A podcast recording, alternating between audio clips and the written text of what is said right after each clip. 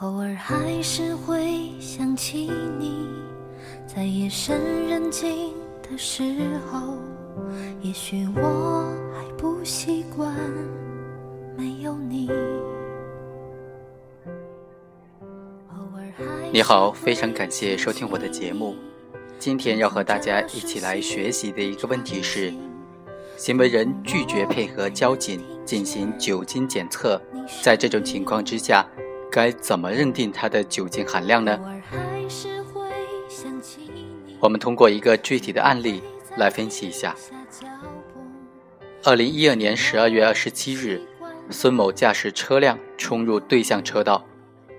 与对面正常行驶的车辆相撞，造成对方的损失。公安局幺幺零指挥中心接到程某的报警之后，民警到达现场，发现孙某有醉酒驾车的嫌疑。民警于是将孙某带回交警中队，对其做酒精含量呼吸测试。经过测试，其血液酒精含量为二百二十四点九毫克每一百毫升。之后，孙某未经许可擅自离开交警中队，并在一个小时之后被民警抓获，带回交警中队进行抽血取样。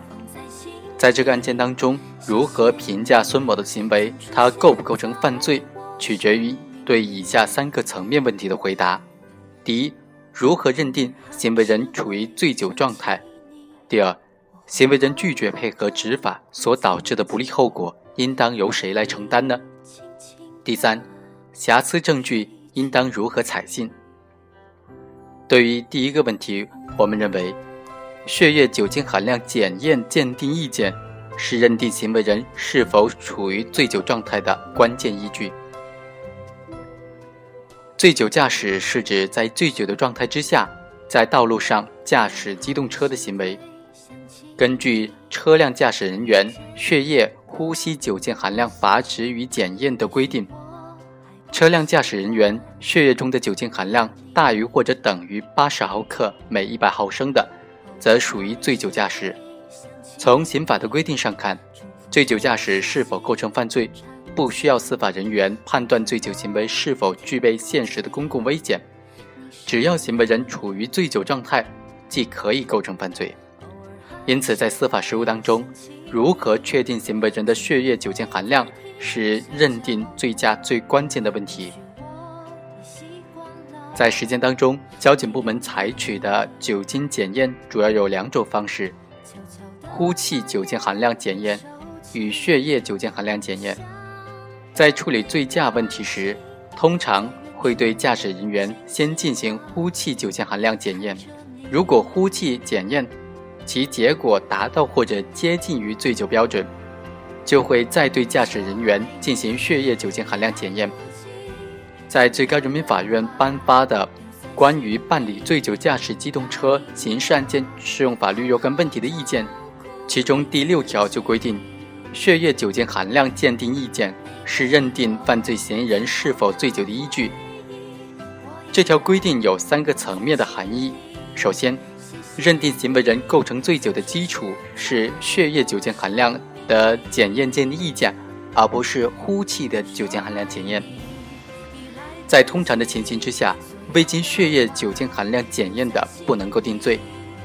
这个司法解释将血液酒精含量检验鉴定意见明确为行为人是否醉酒的依据，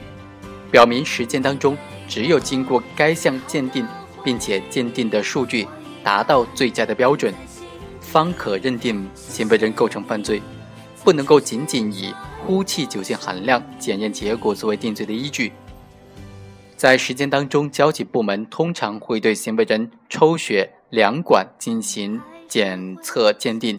当行为人对于鉴定意见不服气的时候，可以申请重新鉴定。在本案当中，孙某就对第一次鉴定意见不服，提出了重新鉴定的申请。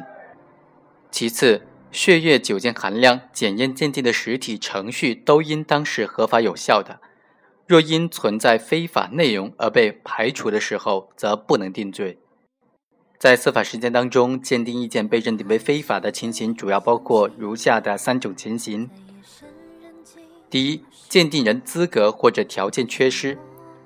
根据全国人大常委会关于司法鉴定管理问题的决定的要求，鉴定机构必须有明确的业务范围，所接收的鉴定业务不能够超过该鉴定业务的范围，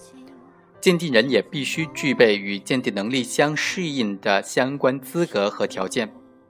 第二，鉴定程序违法或者鉴定方法错误；第三，送检材料真实性存疑，检材来源不明或者受到污染。会导致鉴定意见的非法。最后，呼气酒精含量检验结果和血液酒精含量检测鉴定意见存在冲突的时候，应当以后者为准。根据这个司法解释的规定，是应当以血液酒精含量检验鉴定意见为准的。之所以确定这一原则，主要是因为血液酒精含量鉴定是直接检验驾驶人员血液当中的酒精含量。而呼气酒精含量检验的是驾驶人员呼气当中的酒精含量，再按照一比两千两百的比例换算成血液酒精含量，而且血液酒精含量鉴定的程序更加严格，具有可复查性，因此证据效力更高。相比而言，呼气酒精含量检验仅仅是一种侦查的手段，鉴定的结果更多具有参考和辅助的作用。通常无法仅凭此来认定行为人构成犯罪。下一个问题是：如果行为人拒绝配合执法，实施不利于自身的行为而产生的法律后果，应当自行承担。醉酒驾驶在查处的过程当中，常常会出现五花八门的拒绝配合，甚至阻挠交警正常执法的行为，例如逃避酒精含量检测。例如将自己锁在车内、汽车逃跑等。第二，在进行呼气含量酒精检测的时候不配合，拒绝进行呼气酒精检验。第三，在进行呼气酒精含量检验之后，通过逃跑等等方式逃避血液酒精含量检测。第四，在进行相应酒精含量测试的时候，通过故意饮酒等等方式破坏检测结果。我们认为，对于行为人拒绝配合执法，实施不利于自身的行为，从而产生的法律后果，应当由行为人自行承担。首先，从证据认定的角度来分析，当侦查机关掌握了证明行为人构成犯罪的初步证据之后，行为人既具有配合侦查机关完成侦查取证的义务。若此时行为人故意通过使自己陷于更加不利的地位的这种方式来污染证据，则应当相应的降低对控方证明的要求，从而将不利后果归于行为人本人承担。第二，